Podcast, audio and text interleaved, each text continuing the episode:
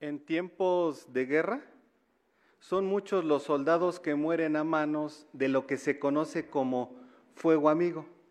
Es decir, muchos de los soldados pierden la vida porque son alcanzados por las balas de su propio ejército. Sí, mueren a manos de sus propios compañeros. Y mencionamos este hecho, hermanos, porque como siervos verdaderos también participamos en una guerra en sentido espiritual. Y si nosotros no prestamos atención, puede ser que nosotros perdiéramos de vista quién es nuestro verdadero enemigo y comencemos a atacar a nuestras propias tropas. Algo que puede nublarnos en sentido espiritual es la envidia. De hecho, hermanos, si nosotros recordamos un poco, la Biblia menciona que Caín mató a su propio hermano Abel por envidia.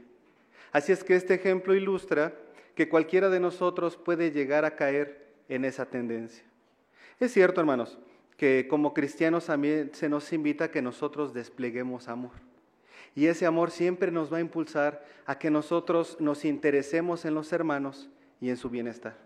Y nos damos cuenta de ello porque cuando nuestros hermanos reciben ciertos privilegios, responsabilidades y con ello muchas bendiciones, a nosotros eso nos llena de mucho gusto y mucha alegría pero existe el peligro que ese interés pueda transformarse en envidia. Es decir, que ahora nosotros estemos molestos por lo que ellos tienen y deseemos tener ese tipo de bendiciones. Todos podemos caer en la envidia.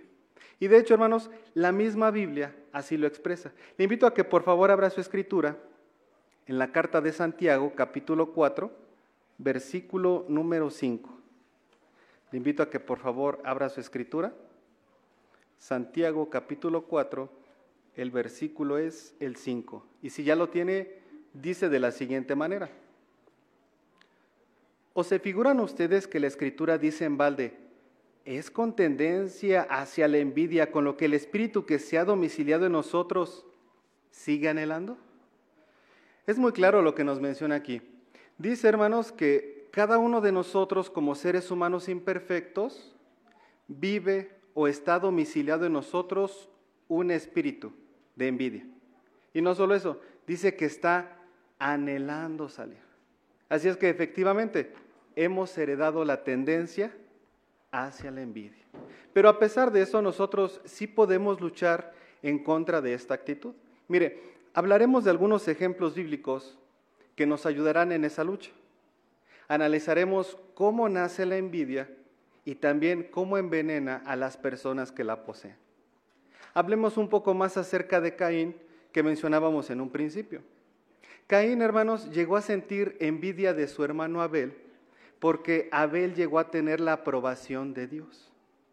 Si nosotros analizamos el capítulo número 4 de Génesis, a partir del versículo número 3, se dice que en cierta ocasión tanto Caín como Abel llevaron una ofrenda a Dios. Y en ese momento Dios miró con favor la ofrenda de Abel. No pasó lo mismo con la ofrenda de Caín. Así es que a partir de allí, Caín se enardeció de cólera. Comenzó a tener envidia. Nació esa envidia. Jehová, que estaba muy al tanto de esa situación, quiso reajustar la forma de pensar de Caín y aunque fue un consejo fuerte, sí lo trató de hacer razonar. Y si nosotros recordamos, le dijo, mira, mira Caín, si tú dejas a un lado la envidia y te dedicas a hacer lo bueno, ¿no tendrás bendiciones? Claro que sí. Pero si por el contrario sigues con esa tendencia, entonces habrá pecado a la entrada de tu corazón. Y solamente estará esperando una oportunidad para poder hacerle daño a tu hermano. Prácticamente Jehová le estaba diciendo a Caín que estaba en sus manos solucionar esa situación. Pero ¿qué hizo Caín? Dejó a un lado el consejo y cuando tuvo la oportunidad dio muerte a su propio hermano por envidia. Podemos notar entonces hasta qué grado puede hacernos actuar la envidia descontrolada. ¿Qué les parece si hablamos de otro ejemplo más? Asaf. Este músico, músico levita, hermanos, contemporáneo del rey David, tenía el enorme privilegio de servir en el templo de Jehová. Fíjese qué gran privilegio tenía. Pero a pesar de esa gran bendición, Asaf comenzó a envidiar a los malvados, aquellos que no obedecían a Jehová Dios, porque parecía que ellos no tenían problemas. Y si nosotros analizamos eh, el Salmo 73, ahí da una descripción de por qué Asaf los envidiaba. Dice que él notaba que estas personas se jactaban de todas las riquezas que habían acumulado de manera fraudulenta. Y dice que podía notar que tenían paz, seguridad e incluso una salud muy buena porque no tenían dolores de muerte. ¿Y qué decir del alimento? A estas personas no les faltaba, tenían en abundancia, porque incluso la escritura dice que su panza siempre se encontraba gorda. Bueno, hermanos, tanto los envidiaba Asaf que él llegó a decir y a pensar lo siguiente, en vano he limpiado mi corazón. ¿Sí? Asaf, debido a la envidia, llegó a perder el juicio y a comentar que de nada servía la vida justa y recta que llevaba a los ojos de Jehová, que era inútil. Pero, ¿qué hizo Asaf para poder recobrar el juicio? ¿Qué les parece si lo analizamos en el Salmo 73, verso 28? Les invito a que por favor abra su escritura en el Salmo 73, el verso número 28. Y note lo que hizo Asaf con la finalidad de dejar a un lado la envidia. Pero en cuanto a mí, el acercarme a Dios es bueno para mí. En el Señor soberano Jehová he puesto mi refugio para declarar todas tus obras. ¿Qué fue lo que le ayudó a Asaf a vencer ese sentimiento negativo de la envidia? Acercarse a Jehová. Eso le ayudó. Y de hecho, hermanos, el relato menciona que él acudió al templo. Y allí con los adoradores de Jehová comprendió cuál era el final que les esperaba a todas esas personas que no obedecían a Jehová Dios comprendió que esa paz y seguridad de la cual tenían era momentánea y les esperaba un fin desastroso. A partir de ese momento, Asaf cambió su forma de pensar. Pero ¿qué lecciones podemos extraer nosotros de estos, de estos ejemplos? Las siguientes. Para poder luchar contra la envidia es necesario que, al igual que Asaf, nos acerquemos a Jehová, que estrechemos nuestra relación con Él. Además, hermanos, es importante que asistamos a las reuniones y allí tengamos compañía edificante con nuestros hermanos. Es importante para combatir la envidia que nosotros hagamos cosas buenas por los demás sin esperar nada de cambio. Quisiera preguntarles, ¿sabe cuál es una de esas actividades que nosotros realizamos buena y no esperamos nada a cambio?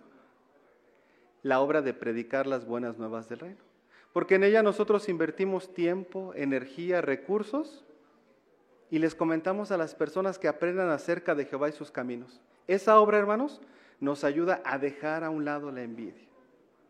Si en este momento estamos atravesando la misma situación que Asaf y pensamos que las personas que no adoran a Jehová Dios les va muy bien, al igual que Asaf tenemos que recordar que esa paz y seguridad que tienen en este momento es efímera.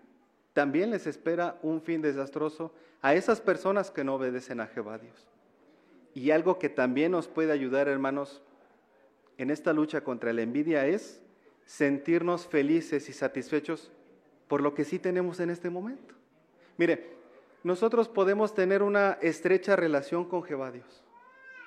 Conocemos a su organización verdadera. Es más, estamos aquí reunidos disfrutando de este alimento espiritual y eso es una gran bendición, además de muchas otras que nosotros tenemos de manera personal. Algo que también nos puede ayudar, hermanos, es recordar los tiempos de nuestro Señor Jesucristo. En aquellos días, hermanos, los líderes religiosos envidiaban a nuestro Señor Jesucristo porque tenía el apoyo de la gente. Y ese deseo provenía porque ellos siempre querían sobresalir, siempre querían competir con los demás. La lección es la siguiente. Es loable, hermanos, que nosotros pongamos todo el alma y empeño en alguna actividad positiva para nosotros. Eso es excelente, pero debemos de recordar que no lo hacemos por sobresalir. Lo que es más, no debemos de sentirnos ser mejores que los demás. Y sobre todo, jamás compararnos con nadie, ni incluso compararnos dentro de la congregación. Por ello, prestemos atención a la siguiente escenificación, donde un matrimonio joven de precursores acaba de comer con otra pareja de, precursores que habían invitado a su casa. Los invitados acaban de regresar de unas vacaciones de lujo y de mudarse a una casa nueva. Veamos cuál es la reacción de nuestros hermanos. Estuvo bien. Qué bueno que los Valle pudieron venir y se ve que les está yendo muy bien. Sí, la verdad es que sí. Y son precursores igual que nosotros. Lo que no puedo entender es cómo pueden llevar ese estilo de vida. Quizá sea por esos amigos ricos que se consiguen. Puede ser que sí. Ha de ser que yo no he sabido relacionarme con la gente de dinero. ¿Notó, notó cierta envidia en esta conversación? ¿Cómo podrían haberla combatido nuestros hermanos Jaciel y su esposa Damaris? ¿Qué les parece si les damos otra oportunidad y notamos ahora cuál es su reacción ante la situación? Estuvo bien. Qué bueno que los Valle pudieron venir y se ve que les está yendo muy bien. Sí, la verdad es que sí, y son precursores igual que nosotros. Lo que no puedo entender es cómo pueden llevar ese estilo de vida. Quizás sea por esos amigos ricos que se consiguen. Mira, amor, entiendo que te sientas así, aunque trato de ver nuestra situación desde otro ángulo. ¿A qué te refieres?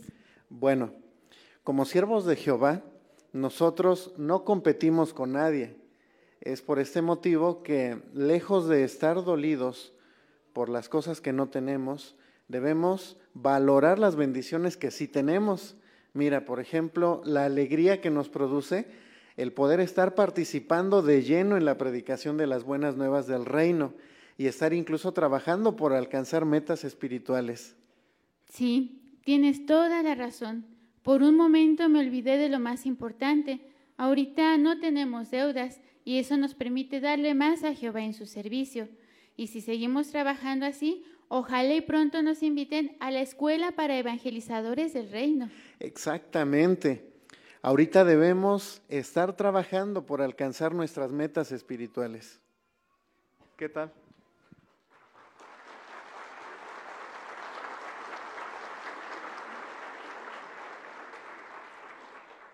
En esta ocasión nuestros hermanos sí aprovecharon la oportunidad que se les dio.